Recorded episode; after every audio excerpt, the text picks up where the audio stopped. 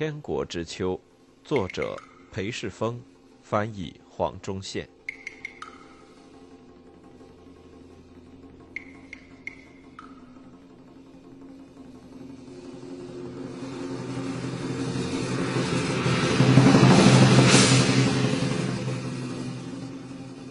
第三部，太平。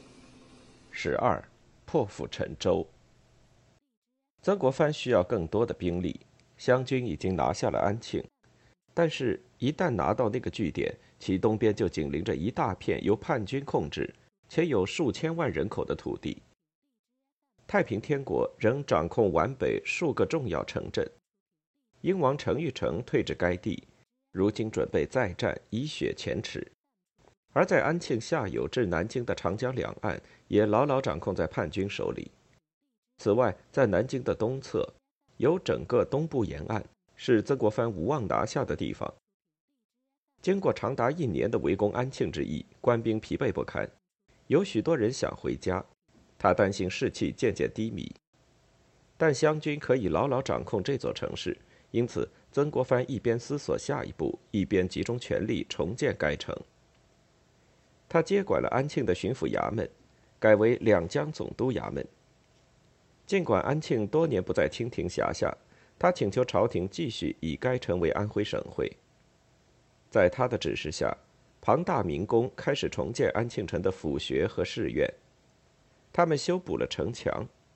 这位新两江总督终于在所辖三省的其中一省有了体面的权力基地。曾国藩直接控制的土地主要是安徽省的南半部。面积相对较小，而且名声凋敝，状况极糟。在长江以南，祁门和休宁周边属多山地形的数个县，经过一年半的安庆战役，农业生产已完全瓦解。山谷中的稻田为杂草覆盖，山坡上的茶树未经修剪，渐渐荒芜。逃进山中挨过这场战祸的农民，食物已经吃光，饿着肚子。曾国藩手中经费拮据。帮不了他们多少，照理要由那些种稻、种茶叶的农民来供养他的军队，而并非由他的军队来供养他们。奉曾国藩指示，安徽官府在皖南山区设了救济站，发粥给饥民，共有七个救济站，每站能喂饱三千人。他希望能做点好事，但是在寄回湖南的家书中坦诚，安徽情况太糟，他开始听到农民吃死人的传言。清廷对付太平天国的战事，这时由曾国藩全权掌局。而随着他的心思转移到如何在远比他全力攻打安庆时，大上许多的新战场制胜，他开始改造自己的军队，以为应应。接下来往南京推进，需要更多的兵员。为此，他于1861年11月，也就是拿下安庆两个月后，派弟弟曾国荃回湖南，招募六千名湖南新兵。从政治上来看，此举带有风险。他还不知道使肃顺失势的北京政变之事，而且继续扩大私人武装，由他弟弟在家乡省份招兵买马，可能会激怒朝中批评他的人。那些人原本就认为他日益威胁到朝廷的威权，但他于十一月十六日上奏折解释他为何决定从湖南招募新兵时，并不知道朝中政局的变化。他信誓旦旦表示。本可乘贼情惊惶之际，直捣金陵老巢。这一前提是他有足够的兵力。最佳办法就是曾国荃一军深入贼之腹地。他写道：“坐失机会，实属可惜。”他解释道：“新招的湖南新兵可以驻守湘军已拿下的城镇，使老兵得以随他弟弟出征，攻向下游的叛军首府。”但即使他弟弟如愿招募到六千名新兵，兵力仍然不够。诚如他从一开始就主张，欲消灭敌人老巢，只有一个办法，即将之团团围住，切断所有补给和增援管道。因此，战场不只是安庆与叛军首都之间约三百二十公里长的河边平原地区。即使他能让弟弟的部队直攻到南京，即使他能透过长江持续补给该部队。叛军首都的其他侧面仍未被堵住，要完全切断南京与外界的联系，他得拿下皖北，也就是得消灭仍盘踞该地、虎视眈眈的程昱程部，得牢牢控制长江以南的皖南，也就是在围攻安庆之役期间他勉强控制住的那个地区，还得控制从浙江省和省会杭州通往南京的通道。尤其是要拿下太平军于1860年轻易攻占的南京以东诸下游城市无锡、常州，以及最重要的李秀成大本营所在的园林城市苏州。一套战略开始在他的脑海中成型。他构想兵分三路：一路由安庆出发，往东顺长江而下，径向南京；另一路由左宗棠率领，从江西进入浙江南部。然后转北，从南边攻打省会杭州。第三路，也就是后勤问题最大的一路，起于江苏省，从东边往回打，攻向苏州、南京。欲实现这个构想，他得想办法在太平天国的另一边部署一支可靠的部队，但没有安全路线可让那支部队绕到太平天国的另一边，而派数千官兵直直穿过敌境，危险是他所不敢想的。但从某个角度来说，这根本是毋庸考虑的问题，因为在他能确定如何将部队部署到南京另一边之前，得先有这支部队存在。就在他弟弟回湖南招募更多新兵时，他担心湖南的人力消耗太甚，不久后湖南就会无壮丁可招。因此，他一改过去的一贯做法，扩大兵员招募来源，派身材瘦高的三十八岁安徽学者李鸿章。回到皖中的家乡，募集一支全新的地方民兵部队，补强湘军的战力。李鸿章一如曾国藩，是翰林中人，是通过科举最高层考试的人中龙凤。他比曾国藩年轻十一岁。他的父亲李文安于1838年在北京与曾国藩同时考取进士，因此与曾国藩结下一辈子的情谊。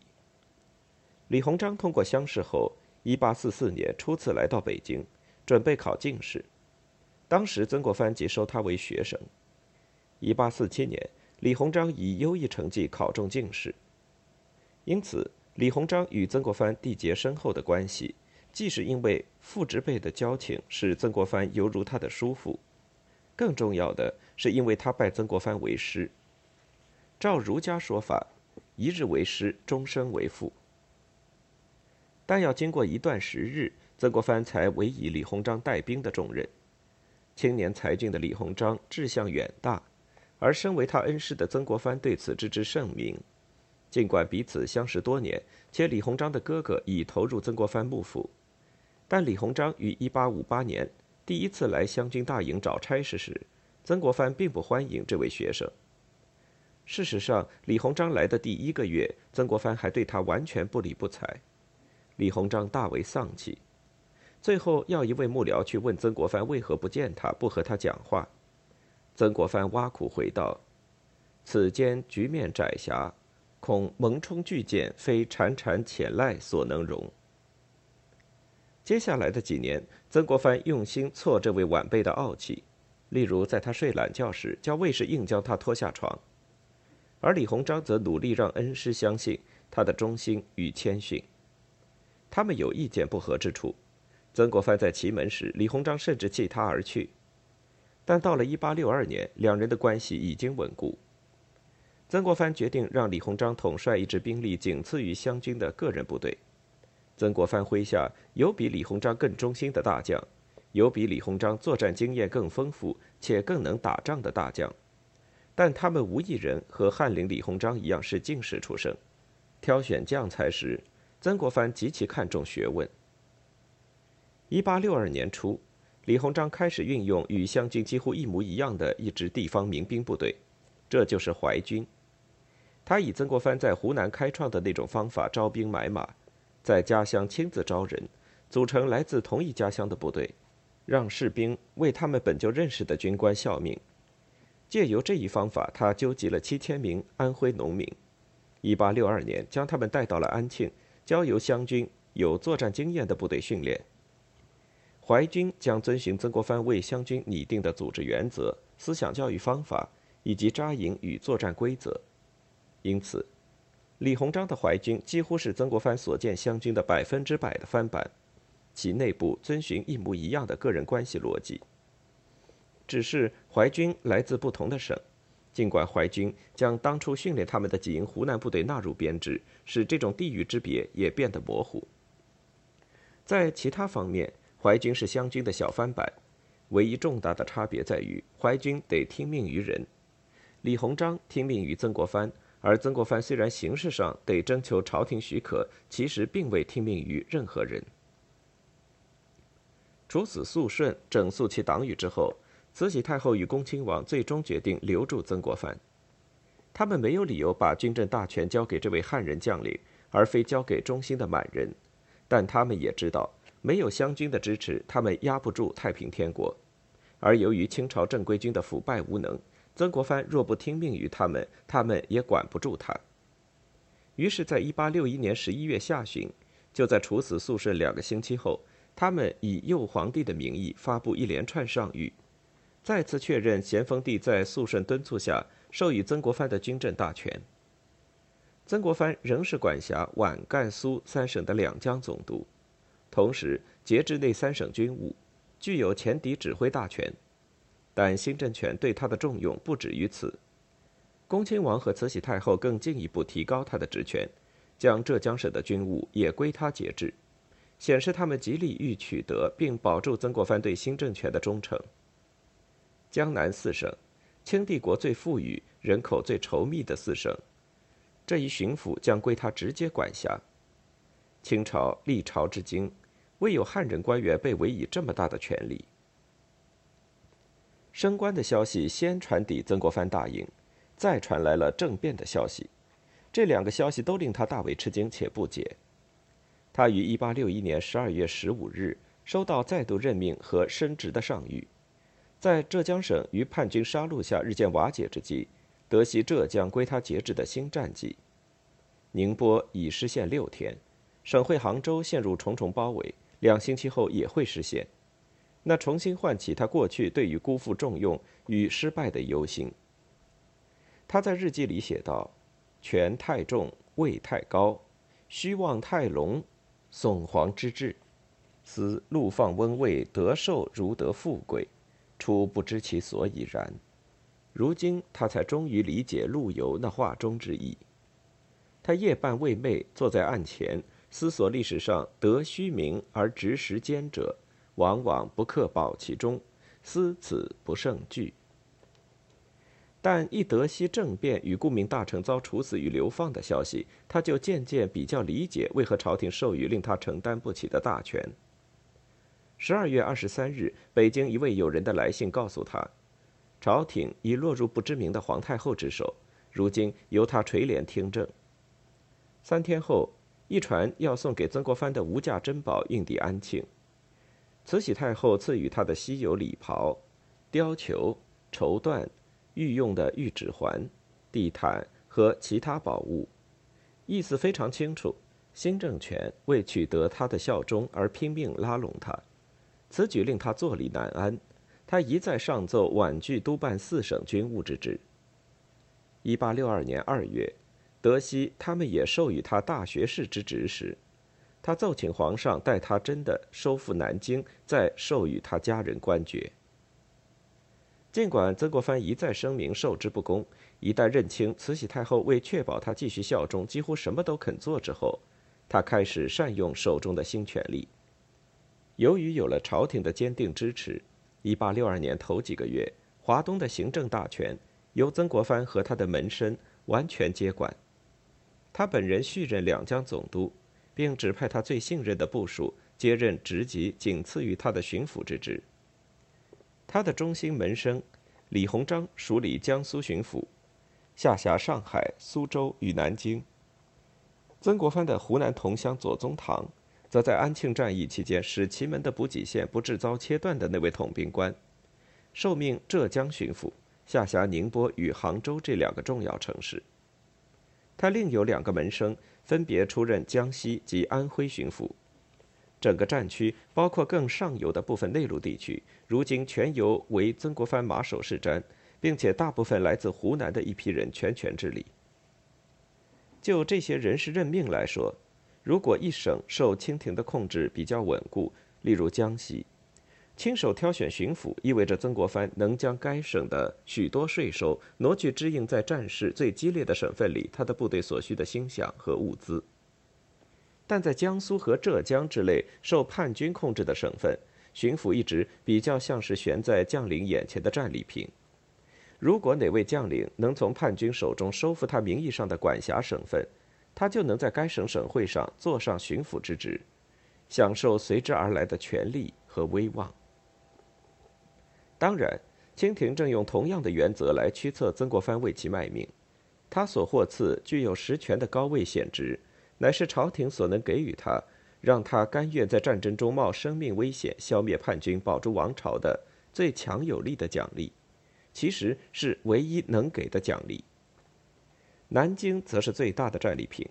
南京不只是叛军的首都，还是位高权重的两江总督衙门历来的所在地。如能击败太平天国，南京就可能是他的。在弟弟曾国荃正于湖南招募新兵以攻打南京，他的门生李鸿章正在招兵买马组建淮军之时，曾国藩把最远的目标摆在收复南京和在南京等着他们，他自己、他的几个弟弟、整个曾家和曾家后代夺取的不朽的个人荣耀。这是促使曾国藩效忠清廷不渝的最大因素。因为如果清朝垮掉，将无荣耀可得，将无权力可得，他的儿子也将得不到不朽的遗产。清廷引导他走到一个使这两个目标，即为王朝收复叛军首府，为家族拿下南京城，同时存在且不可分割的境地。因此，为了朱棣和朱子，在王朝已濒于瓦解之际，他再度把自己和满清政权拴在了一起。那年冬天，洪仁玕过得并不如意。他在南京的官场生涯从一开始就受苦于紧绷的拉扯。他对族雄天王坚定不移的效忠，把他拉往一个方向；而他欲拉拢洋人到太平天国阵营，则把他往另一个方向拉。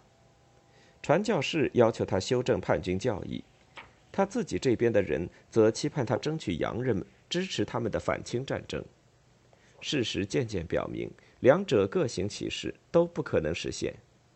他出征安庆不在南京期间，这一紧绷关系迅速恶化，而且，诚如郭修礼看到的，到了一八六一年秋，他返回南京后，他已濒于崩溃。杨传教士来到南京，带给他一些空洞的承诺，而他们所属国家的外交官对待太平天国诸王粗暴且专横，提出离谱的要求。让主持涉外事务的洪仁玕为此受罚。杨传教士看准叛军一再拉拢洋人，而占叛军的便宜，却未有任何的回报。洪仁玕以族兄对他的宠幸为赌注，呼吁和洋人交好。许多率领太平军在外征战的王和统兵官，因为干王的要求而继续爱护他们的洋兄弟。但随着向洋人示好未受到理睬，他在都城开始受到批评。他成为耳语战术的靶子，有人指控他所器重的洋传教士在颠覆天王的权威，指控他保护并鼓励他们，从而使他本人说不定威胁到太平天国的存亡。这些指控令他难堪。郭修礼登门拜访时，洪仁玕正努力脱离洋人的圈子。他与洋人走得太近时，例如与郭修礼走得太近时，出手保护他的是他忧心忡忡的亲哥哥。到了一八六二年冬，南京城里只剩罗孝全一位传教士，然后就连罗孝全都离他而去。这位美国传教士说，他不得不离开南京，因为一八六二年一月十三日，洪仁玕终于疯了。罗孝全说，那一天，甘王拿着一把长剑闯进他位于楼上的住所，毫无预辟或正当理由，当着他的面杀掉了他的中国仆人。然后杀掉我那位无辜又无力保护自己的可怜男仆后，洪仁玕转向他，想击这位白胡子传教士还手，以便用同一把剑了结他。洪仁玕像极魔鬼，跳到仆人的尸体上，用他穿着绸布鞋的脚猛踩仆人一动不动的头，然后他冲向罗孝全，推开罗孝全坐的长凳。见罗孝全没有还手，洪仁玕拿起一杯茶朝罗孝全脸上砸去。然后他抓住这个老人，摇晃他，朝他右脸颊猛甩一个耳光。罗孝全转身，洪仁玕往他左脸颊又一个耳光，打得他两耳嗡嗡作响。罗孝全挨了两个耳光，仍未还手。洪仁玕终于放下他，像只狗般对他吼，要他滚开。一星期后，罗孝全搭上一艘行经的英国炮艇逃离，匆忙中丢下了他所有的书籍和衣物。一月三十日，他出现在上海，两眼圆睁，上气不接下气，回到他因加入叛军行列而魁违了十六个月的租界。对于凡是肯听他说话的人，他都向他们说洪仁玕已经发疯。抵上海后不久，他公布了他的遭遇，列出一长串指控。指控洪仁玕杀了他的仆人，指控他曾想杀死罗孝全本人，指控他抢了罗孝全所有的书籍和衣物。他写道：“我原是这个革命运动组织的友人，但过去我有多支持他们，现在就有多反对他们。”曾为叛军执掌对外宣传大旗的罗孝全，从此成为对叛军批评最尖刻的人。后来才发现，这位美籍传教士的故事大部分是他个人所虚构。一如他曾鼓起如簧之舌，夸张的颂扬叛军，如今他亦以同样的手法痛批叛军。那位遇害的仆人似乎后来出现在了上海，活得好好的。罗孝全所谓遭洪仁玕抢走的书籍和衣物，也送到了上海，由这位老传教士领回。而他的故事每次重述都不太相同。在最早的版本里，他说洪仁玕那位苦力哥哥唆使他杀了那个仆人。但接下来的几星期，他哥哥在这件事里的角色越来越吃重。六月，有份在香港出版的小册子说，罗孝全终于承认，洪仁玕其实并没有攻击那名仆人，殴打那名仆人的是洪仁干的哥哥，而打人也不尽然是毫没来由。那个仆人犯了罪，罪名不详。有份原始资料说，他在甘王的步道上大便。罗孝全想庇护他，不让他受罚。正是这种偏袒作风，使洪仁干招来府内自己人的批评，而他哥哥动手打那个仆人，可能就是为了不让他受到那些批评。没有证据显示罗孝全本人受到攻击。那一天激动失常的，似乎是这位来自田纳西州的传教士，而非甘王。洪仁玕把他与罗孝全的争吵称作一件小意外，尽管他有可能刻意淡化其重要性，以隐藏他心中的失望。对于此事，他只说：“由于一日因些小误会，罗即便不告而别，逃出城外。无论如何，不能挽留之。”但不管在南京那个寒冷的一月天，甘王与罗孝全之间究竟发生了什么事，从那以后，在上海再没有听到有谁替洪仁玕说话，从而也没听到谁根据宗教理由发言支持叛军。这事对太平天国对外关系的伤害很大，诚如当时某人所遗憾说道：“这位美籍传教士的背弃南京，意味着将我们新教传教士与太平运动连在一起的主要环节，如今已经断掉。从此，叛军与他们国度之外的世界几乎没有直接的沟通管道，不管那是正确的、夸大的、不切实际的、批判性的，或是其他的管道。”这事就发生于上海洋人正在防备李秀成不逼近之时，时机可说再糟糕不过。在如此混沌的时期，这消息使任何可能替叛军讲话的人就此晋升，因为至少就目前来看，太平天国最开明的王，温和圆脸的洋传教士宠儿，引领中国进入十九世纪全球潮流的新政权首脑，似乎一直都是一个假象。而随着干王的外在形象化为一缕青烟，随之跳脱出来的黑暗内在是只怪物，和其他所有的怪物没有什么两样。